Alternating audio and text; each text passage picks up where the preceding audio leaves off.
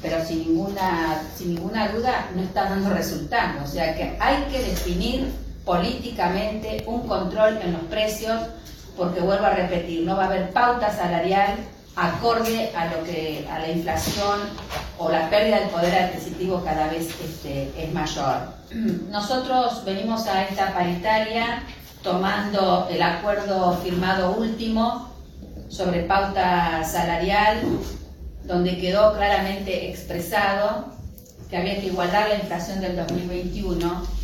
y aquí queremos poner postura que nosotros tenemos que superar la inflación de este 2021. Y aquí este, en esto nos vamos a parar y vamos a pedir de que para, que para este ámbito paritario haya una fuerte voluntad política de superar la inflación de este 2021 este, con la pauta salarial, porque vuelvo a repetir, a pocos días de, de las fiestas de fin de año, uno nuevamente ve cómo se disparan los precios de los productos básicos de la canasta familiar. Uno va al supermercado y salís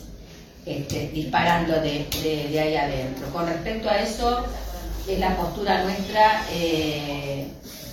eh, con respecto a pauta salarial, pero no puedo dejar en este ámbito paritario de manifestar algunas cuestiones que tienen que ver con el sistema educativo. Son dos o tres ejes que quiero dejar sentado en este ámbito. Nos preocupa mucho algunas situaciones que se han profundizado en estos últimos tiempos, en estos últimos días en la provincia de La Pampa, que tiene que ver con violencia, que tiene que ver con la vulnerabilidad de las niñeces.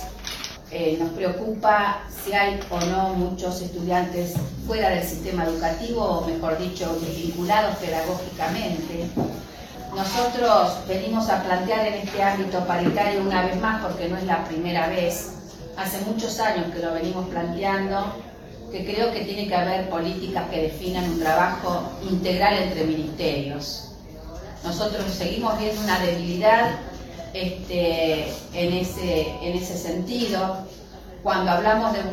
vulnerabilidad de las niñeces, cuando hablamos de abusos, cuando hablamos de violencia, nosotros necesitamos no solo una respuesta del Ministerio de Educación, no es solo educación la que tiene que estar atendiendo estas situaciones, sino que hay otros actores del sistema que se tienen que comprometer y trabajar en forma conjunta. Lo venimos a plantear,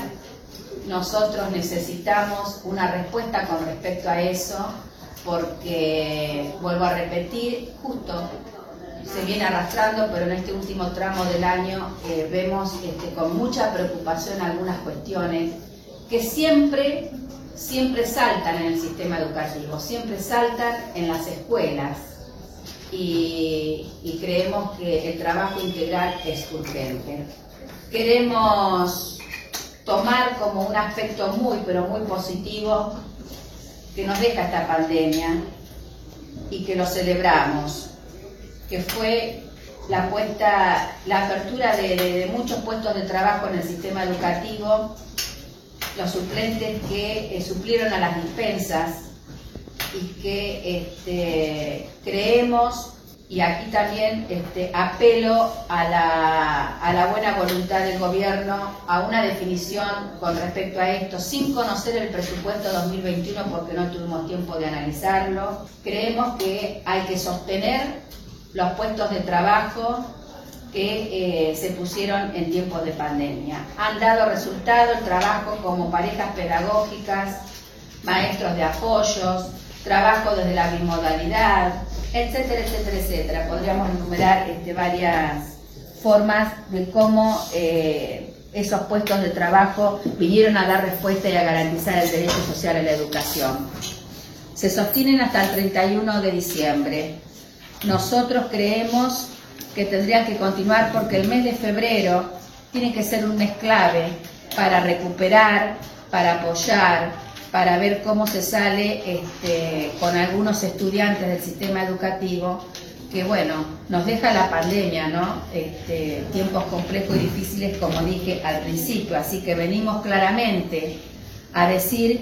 que no bajen los suplentes el 31 de diciembre, que a, a los dispensados, dispensadas,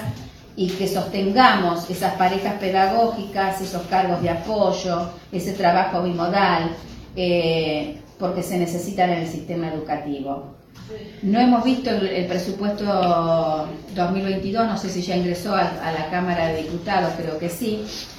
pero nos pondremos en el día de hoy, si ya está. Eh, en la página. pero con respecto a cómo se va a implementar la escuela de verano, cómo se va a continuar con la implementación de la conectividad en la provincia de La Pampa tenemos conocimiento de que hay muchísimo dinero que ingresa de Nación, creo que hay un, un número muy importante y necesitamos saber cómo se lo va a invertir o cuál va a ser el destino del mismo. Las preguntas concretas que nos están llegando sobre la escuela de verano es cómo se va a implementar el cómo, porque nos preguntan si se tienen que inscribir, si va a haber un listado, si se va a convocar a docentes o cómo, cómo, cómo, el cómo queremos, sin conocerlo al presupuesto, vuelvo a repetir, que se necesita de mayor inversión en el sistema educativo. Se necesitan preceptores para el nivel inicial, se necesitan maestros de apoyo para el nivel primario y hay que definir de una vez por todas las horas institucionales para el nivel secundario.